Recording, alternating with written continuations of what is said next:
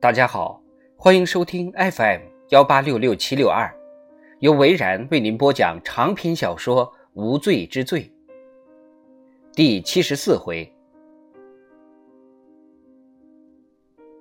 晚上十一点五十分，内华达州雷诺市浪女俱乐部，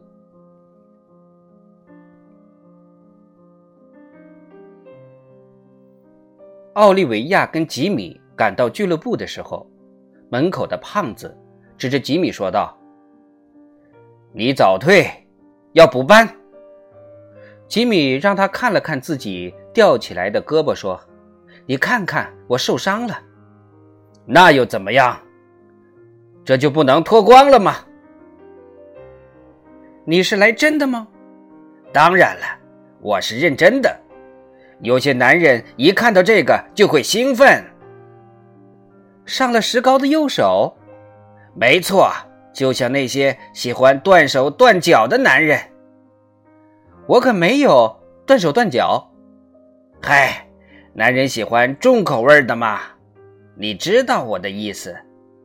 胖子搓了搓双手。我认识一个迷恋断脚趾头的男人。很好。你那个朋友是谁？不是我的朋友。胖子耸了耸肩膀，说道：“有个新泽西州的警察在问你们的事情。”我知道。事情已经解决了。我希望你能上台，带着绷带。吉米看着奥利维亚，我在台上可以更方便关注下面的情况，你知道的，这样就不会让人起疑心。奥利维亚点了点头，你自己决定。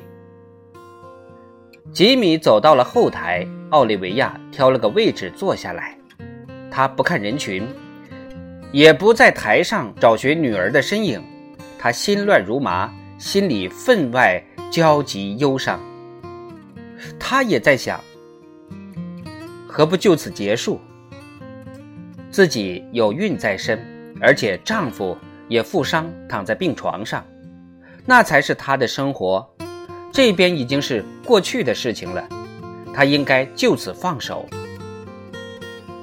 但是奥利维亚没有这么做，她想起了惨遭虐待的小孩是如何走上自我毁灭道路的。他无论后果多么严重、多危险，他都会义无反顾地走下去。或者这些小孩也跟自己一样，无论命运多么坎坷，都不会放弃希望。今天晚上还有一丝希望。他马上就能跟自己失散多年的女儿团聚了。